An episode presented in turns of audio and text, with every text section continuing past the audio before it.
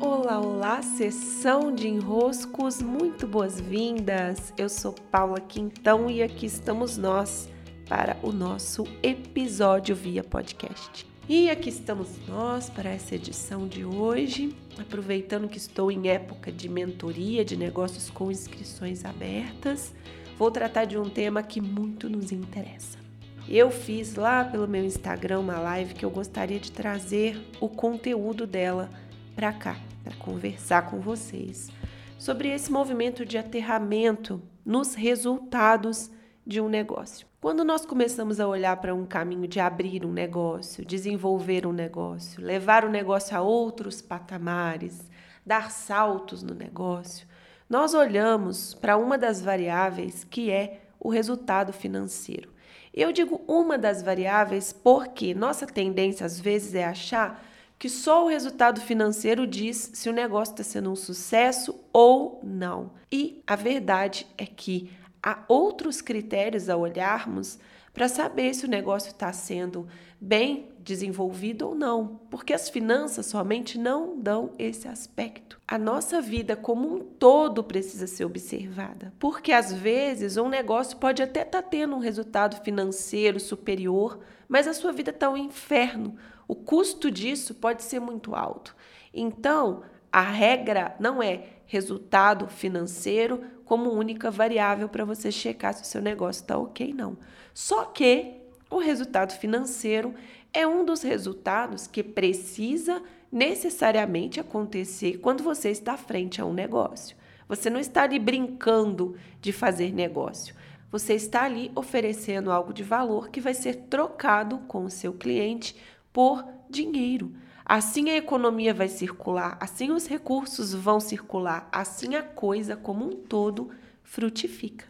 E hoje eu trouxe como exemplo um resultado financeiro e como é possível aterrarmos um pouco mais quando olhamos para esses resultados. Por exemplo, vocês já devem ter se deparado com algumas linhas do marketing, uma linha do negócio que fala muito sobre o resultado em dígitos. Não sei quantos dígitos, não sei quantos dígitos, blá, blá, blá, blá. Sinceramente, você não vai a um mercado, você não vai comprar um carro, você não vai pagar por uma viagem em dígitos. Ninguém fala com você, olha, fulano. Então a sua compra aqui do mês ficou em tanto, tanto, tantos dígitos. Não é assim. A vida é feita de valores. Então, se é mil, é mil. Se é 10 mil, é 10 mil. Se é 100 mil, é 100 mil. Você lidar com o valor, com o número, o número em si, daquilo que se está gerando como receita ou se pretende gerar como receita, auxilia no aterramento do seu negócio.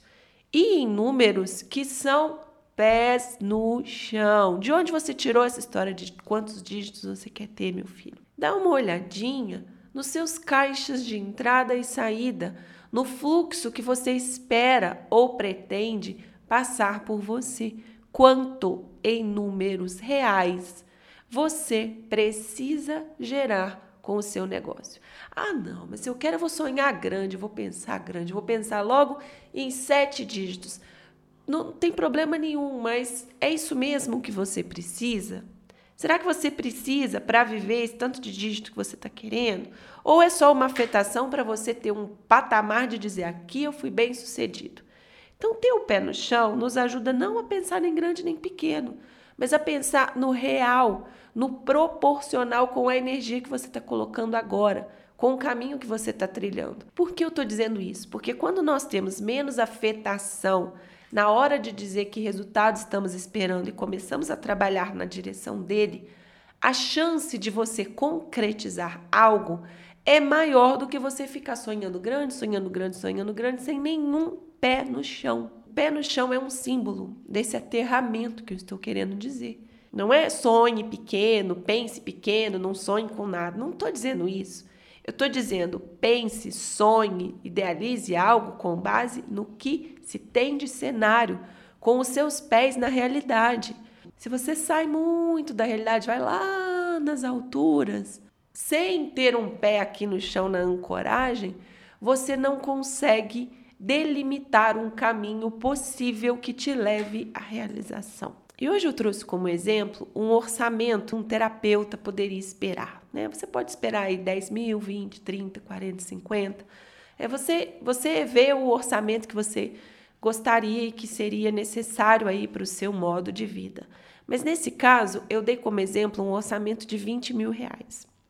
Imaginando que você tem um produto que é, por exemplo, um atendimento individual. Você só tem esse produto e ele custa 300 reais. Então tem esse preço.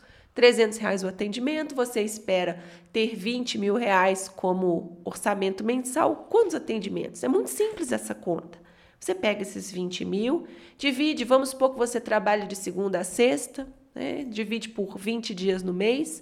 Isso dá mais ou menos mil reais por dia, que dá mais ou menos três, quatro pessoas sendo atendidas por dia. Isso é possível? Ter três, quatro pessoas atendidas por dia? Olha, eu acho um número bem possível. Cabe numa agenda, tem gente precisando, logicamente. Se você tem um bom trabalho, se você tem um bom serviço, se você tem uma boa abordagem, logicamente tem pessoas precisando do que você oferece, do seu servir. Então, sim, aqui você vai aterrando. Sim, existem essas pessoas. Sim, eu estou aqui disponível para elas. Sim, esse orçamento ele é possível. E uma das outras afetações que nós temos é a ideia de que para esse cliente chegar nós precisamos ali nas redes sociais, que são percebidas às vezes como a única bolacha do pacote, não é verdadeiro. Há outros caminhos, logicamente, além das redes sociais. Além de estarmos desacostumados de ver esses outros caminhos, o que aconteceu também foi uma afetação nesse número de seguidores que se deve ter nas redes sociais. Como eu disse hoje na live, eu posso dizer por experiência própria não corresponde ter um monte de seguidor, um monte de curtida, um monte de comentário com ter clientes. Porque as redes sociais, elas podem sim gerar muito engajamento, muita procura, muita repercussão, mas não refletir necessariamente em clientes. Já vi muitos e muitos casos assim. Por quê? Porque a sustentação dessa ponte entre o que eu tenho e o que o outro está precisando não está bem feita, não está aterrada também, ou seja, não está pautada por bases mais sólidas. É claro que eu poderia ficar falando muito tempo sobre isso, porque esse é um dos temas que faz parte, compõe a minha mentoria de negócios, mas hoje vou deixar aqui vocês com essas reflexões que são extremamente importantes quando se trata de desenvolver um negócio. Reforço o meu convite para a minha mentoria de negócios, as inscrições estão abertas. Uma alegria receber a entrevista de vocês para ir pouco a pouco compondo essa que será a turma de 2022. Muitos beijos, abraços e até!